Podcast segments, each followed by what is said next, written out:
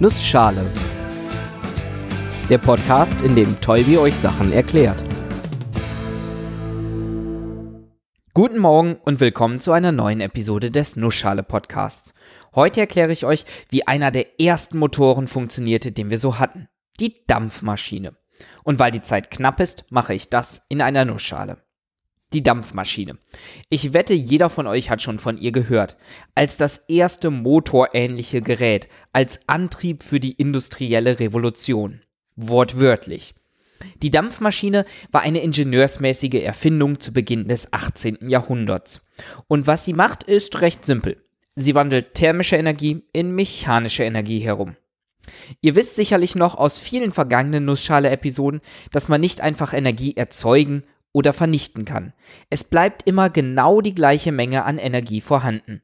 Sie kann allerdings unterschiedliche Formen annehmen, wie zum Beispiel die thermische Energie, die Wärmeenergie, die sich als hohe Temperatur äußert, oder die elektrische Energie, die wir heutzutage viel nutzen, oder die mechanische oder die kinetische Energie, das, was in Bewegungen steckt.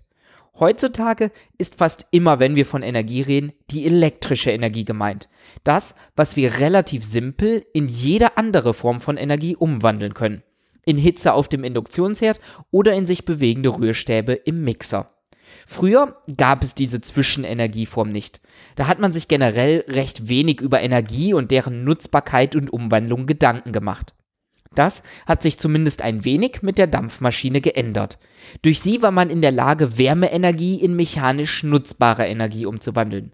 Also ohne den Zwischenschritt über die elektrische Energie, wie wir es heute haben. Man hat also Energie, die man zum Beispiel als Antrieb für etwas nutzen konnte. Und damit war die Dampfmaschine ein wichtiger Schritt zum Zeitalter der Industrialisierung, der Automatisierung von bis dahin mühsamer Arbeit. Die Dampfmaschine konnte gerade gegen Ende des 18. Jahrhunderts in vielfältigen Bereichen eingesetzt werden. In Pumpen, zum Antrieb großer Maschinerie in Fabriken, zum Beispiel in der Textilindustrie oder auch in Fortbewegungsmitteln wie den Lokomotiven. Aber kommen wir mal zur Funktionsweise der Dampfmaschine. Das Grundprinzip ist gar nicht so kompliziert. Wir nutzen Wasserdampf. Schon zum Ende des 17. Jahrhunderts gab es Maschinen, die sich Wasserdampf zunutze machten, um irgendwie Arbeit zu verrichten. Und das geschieht auf denkbar simple Weise. Stellen wir uns vor, wir haben einen Zylinder.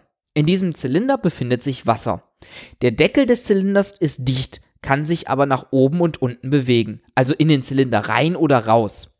Es kommt allerdings keine Luft am Rande um diesen Deckel aus dem Zylinder raus. Wie gesagt, der Zylinder ist dicht.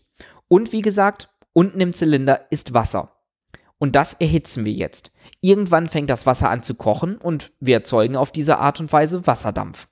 Damit dehnt sich das Volumen aus und der Deckel im Zylinder wird nach oben gedrückt. Das kennt ihr sicherlich auch vom Kochen zu Hause. Ein Topf mit Wasser und einem Deckel drauf. Sobald das Wasser anfängt zu kochen, fängt der Deckel an zu klappern, weil er vom Wasserdampf nach oben gedrückt wird. Der Wasserdampf möchte entweichen. Ist der Wasserdampf entwichen, dann wird der Deckel wieder nach unten auf den Topf fallen. Diese Bewegung des Deckels kann man nun ausnutzen. Man kann damit beispielsweise einen Kolben nach oben drücken oder wenn man eine Hebelvorrichtung benutzt, auch nach unten, was auch immer man gerade benötigt. Kühlt das Wasser wieder ab oder lässt man etwas Wasserdampf ab, dann geht der Mechanismus zurück in die Ausgangsstellung. Gerade für den Bergbau waren solche Pumpmechanismen schon extrem sinnvoll. Durch die Kraft des Wasserdampfes konnte man auch relativ schwere Pumpen bewegen. Das ist allerdings noch nicht die Dampfmaschine. Ich weiß nicht, wie es euch geht, aber wenn ich Dampfmaschine höre, dann habe ich immer ein Gebilde im Kopf, das an einem Ende Dampf ablässt und irgendwo noch ein Rad hat, das sich dreht. Genau da wollen wir auch hin. Der eine Unterschied ist zunächst mal, dass wir Wasserreservoir und Zylinder voneinander trennen. Wir haben immer noch den Zylinder mit dem beweglichen Deckel, aber das Wasser wird in einem separaten Gefäß erhitzt. Der Wasserdampf kann dann durch ein Ventil in den Zylinder einströmen und den Deckel oder den Kolben bewegen. Das Ventil kann man öffnen und schließen, genauso wie ein zweites Ventil, welches kaltes Wasser in den Zylinder einführen kann. Damit kann man den Dampf abkühlen, wodurch sich der Kolben wieder senkt. Und ein weiteres Ventil sorgt dafür, dass man das Wasser auch wieder ablassen kann. Damit kann man dann einen Kolben ansteuern, der sich auf und ab bewegt. Oder, wenn man ihn clever mechanisch umlenkt, ein Rad, das sich im Kreis dreht. Auch das wurde alles noch immer weiter verbessert. Je moderner die Dampfmaschinen wurden, desto stärker wurden Ausdehnung durch Wasserdampf und der Abkühlungsmechanismus voneinander getrennt und irgendwann auch automatisiert. Beispielsweise kann man Mechanismen einbauen, die die Ventile genau zur richtigen Zeit öffnen und schließen, um eine gleichmäßige Bewegung hinzukriegen. Je weiter man in die Moderne reist, desto ausgeklügelter wurden diese Mechanismen. Zum Beispiel kann man Systeme nehmen, die zwei Zylinder benutzen, einen zum Steuern des Dampfes und einen, der wirklich bewegt wird. Auch andere Bestandteile der Dampfmaschine können im Vergleich zur simplen klassischen Variante noch verbessert werden. Irgendwann hat man damit allerdings aufgehört. Warum? So wirklich effizient sind Dampfmaschinen eben doch nicht. Gerade der Elektromotor oder die Verbrennungsmotoren, die wir aus Autos kennen, leisten da effizientere Arbeit. Wie genau Dampfmaschinen eigentlich physikalisch funktionieren und wie man deren Effizienz berechnen kann, das hat man spannenderweise erst relativ spät beschrieben. Einige Jahrzehnte nach der Erfindung der Dampfmaschine. Damit ist die Dampfmaschine eines der Geräte, die erstmal gebaut wurden auf der Basis von Alltagserfahrung und cleverem Ingenieurstum und einem Haufen Intuition und erst wesentlich später physikalisch analysiert und erklärt wurden. Bei der Erklärung kommen wir wieder in Richtung Thermodynamik und etwas, das wir Carnot-Prozesse nennen. Details dazu hebe ich mir aber für eine andere Episode auf.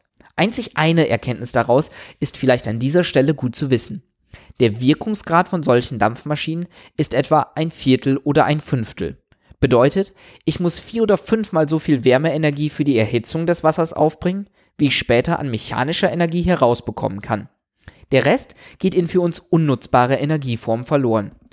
Und selbst diese Dampfmaschinen mit solchen Wirkungsgraden wie ein Viertel und ein Fünftel, das waren schon die richtig guten, die das Wasser unter extrem starkem Druck erhitzt haben, um den Wirkungsgrad nochmal zu erhöhen. Der Wirkungsgrad hängt nämlich vor allem vom Temperaturunterschied zwischen heißem Dampf und kaltem Wasser ab. Nichtsdestotrotz waren Dampfmaschinen ein wichtiger Teil der technologischen Entwicklung. Das vermutlich populärste Gerät, das durch eine Dampfmaschine angetrieben wurde, ist die Lokomotive genauer die Dampflok, das, was man heutzutage nur noch in Museen bestaunen kann. Wobei sich die neueren Motoren wie die Verbrennungsmotoren in unseren Autos auch hoffentlich bald dazu gesellen und durch wiederum effizientere Antriebe abgelöst werden. Schauen wir mal. Bis nächste Woche.